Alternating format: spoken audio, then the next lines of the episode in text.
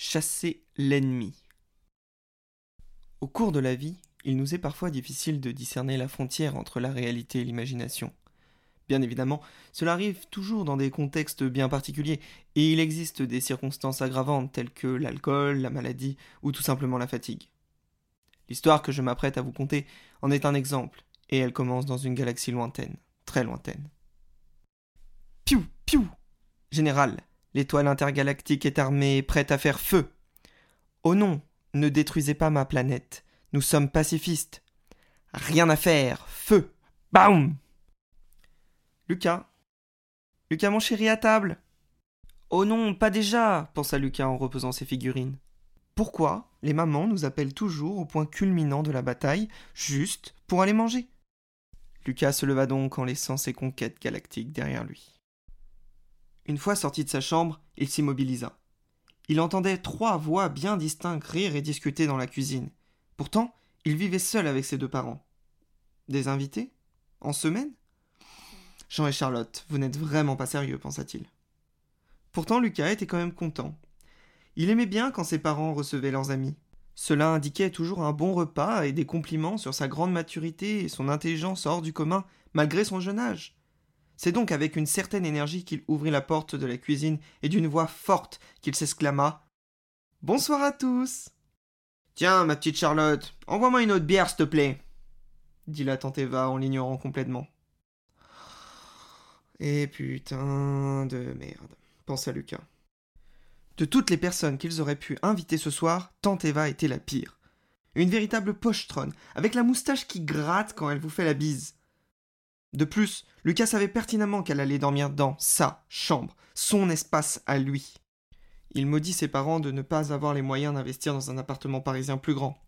Remarquant enfin sa présence dans la cuisine, sa mère le sermonna. Ah, bah enfin tu es là.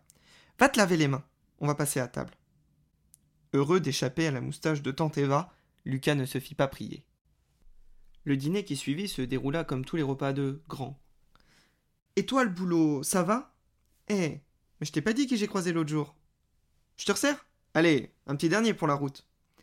Et finissant par Bon, allez, je vais pas tarder, moi. Le sang de Lucas ne fit qu'un tour en entendant cette dernière réplique. Peut-être ne resterait-elle pas finalement. Il pourrait continuer à jouer jusqu'à tard dans la nuit. Il restait tant d'aventures à inventer et à jouer. Il avait même dans l'idée que ce soir, il pourrait écrire une de ses aventures.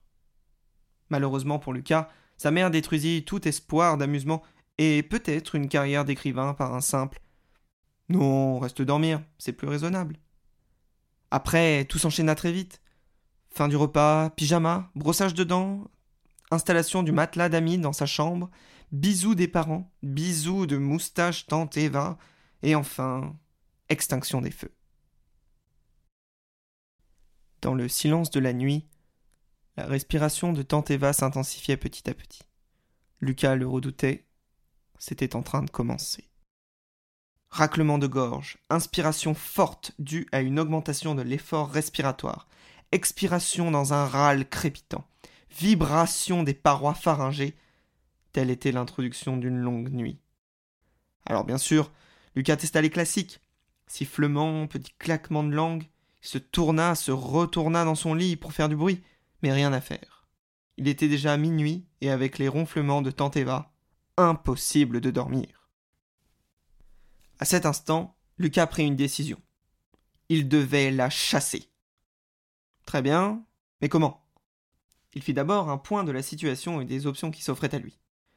Tout d'abord, il pourrait aller voir ses parents, comme n'importe quel enfant de son âge. Mais il écarta très vite cette option. Par simple orgueil, il se disait grand. Il serait donc seul pour résoudre ce problème. On vantait toujours sa grande intelligence, c'était le moment de s'en servir. Il lui fallait seulement trouver un moyen de la déplacer, sans qu'elle s'en aperçoive, et la remettre en place le lendemain matin. Il attrapa donc son carnet de notes posé sur sa table de nuit et se mit à réfléchir. Après quelques minutes, il avait mis au point un plan, un peu bancal, certes, mais au grand mot les grands remèdes, comme on dit.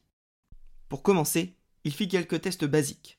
Il se leva de son lit et enjamba Tante Eva pour accéder à la porte. Pas de réaction. Puis, Il mit un coup de pied dans le matelas. N'importe quel humain normalement constitué se serait réveillé, mais comme il le pensait, la soufflerie moustachue était toujours en marche. Les tests préliminaires s'étant révélés concluants, Lucas s'aventura ensuite dans l'appartement pour récupérer le matériel dont il avait besoin.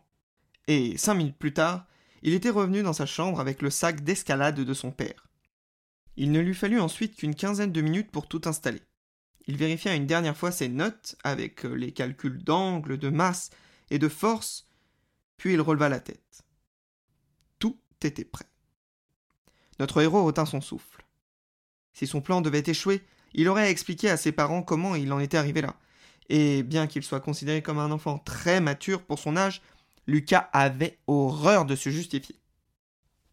Il ne lui restait plus qu'à débloquer le mécanisme en s'asseyant sur son lit, ce qu'il fit aussitôt. Sa masse, ajoutée à celle du lit et à divers meubles de la pièce, enclencha les différentes cordes et cordelettes accrochées à l'une des poutres du couloir via un système de poulies. Ce système ayant pour résultat de déplacer lentement mais sûrement le matelas de Tanteva vers la porte, avec pour finalité une nuit paisible dans le couloir. Jusqu'ici tout allait bien. Les pieds avaient passé le pas de la porte, et son corps suivait doucement. C'est au moment de passer la tête que Lucas remarqua que les cheveux de Tante Eva s'étaient accrochés aux charnières de la porte, et s'il ne faisait rien, dans quelques secondes, et malgré son sommeil proche du coma, elle allait se réveiller avec la sensation que quelqu'un lui arrachait les cheveux. Lucas agit donc instinctivement.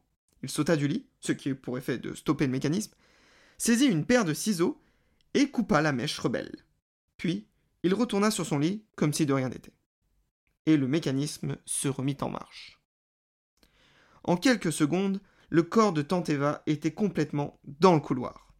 Lucas se leva donc une dernière fois pour aller fermer la porte. Enfin, tranquille, pensa-t-il, en se remettant au lit. Avant de profiter de sa victoire, il pensa à régler son réveil dix minutes avant celui de ses parents, à déchirer les pages de son carnet et à les jeter par la fenêtre pour ne laisser aucune preuve. Le lendemain, il n'aurait plus qu'à modifier un peu son système de poulies pour remettre Tanteva en place.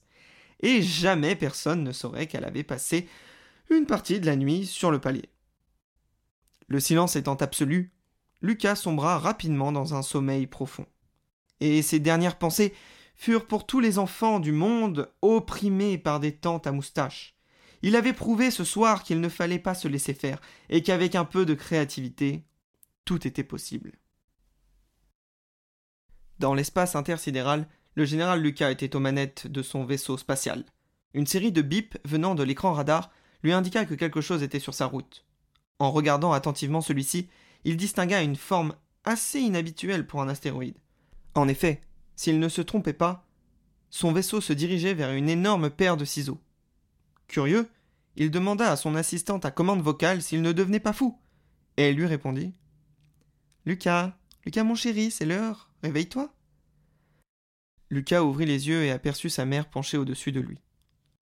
Mince, mon installation, pensa-t-il en se rappelant de la nuit dernière. Mais en tournant la tête vers la porte, il vit que le matelas d'ami était à l'intérieur de sa chambre, que le matériel d'escalade avait disparu et que Tante Eva aussi. Allez, viens prendre le petit déjeuner. Tante Eva vient de partir, mais elle t'embrasse, lui dit sa mère en se relevant du lit. Assis devant son bol de céréales, Lucas était perplexe. Son plan n'avait-il pas marché? Où était le matériel d'escalade? Comment le matelas était-il revenu dans sa chambre? Avait-il rêvé tout cela? Non, c'était pas possible. Mais comment pouvait-il en être sûr? Et soudain il réalisa. Son inconscient lui avait déjà envoyé la réponse. La paire de ciseaux, bien sûr. Celle de son rêve. Donc, si tout ça était bien arrivé, la paire de ciseaux devrait se trouver normalement sur sa table de nuit. Il se précipita donc dans sa chambre pour aller vérifier. Mais à son grand étonnement, il n'y avait rien sur sa table de nuit. Et la paire de ciseaux n'était pas sur son bureau non plus. Ce qui était encore plus intrigant d'ailleurs. N'ayant pas plus d'informations, notre héros se prépara et partit à l'école. Tout au long de sa vie, Lucas repensa souvent à cette nuit-là. Avait-il vraiment réussi à déplacer la tante Eva mais elle s'en était aperçue et avait tout rangé? Ou avait-il simplement rêvé tout cela? Même arrivé à l'âge adulte, il n'osa jamais poser la question à Tantévin. Car, malgré sa moustache et ses ronflements, il avait appris à apprécier ses visites. En y repensant, peu lui importait ce qui s'était réellement passé. Il avait quand même passé une très bonne soirée et avait finalement vécu une très belle aventure. Merci d'avoir écouté cette histoire. Si vous l'avez aimée, n'hésitez pas à la partager et mettre 5 étoiles sur votre application de podcast. Enfin, si vous aimez les histoires de Papy Pierrot et que vous en voulez d'autres, faites-le moi savoir en commentaire. Merci à vous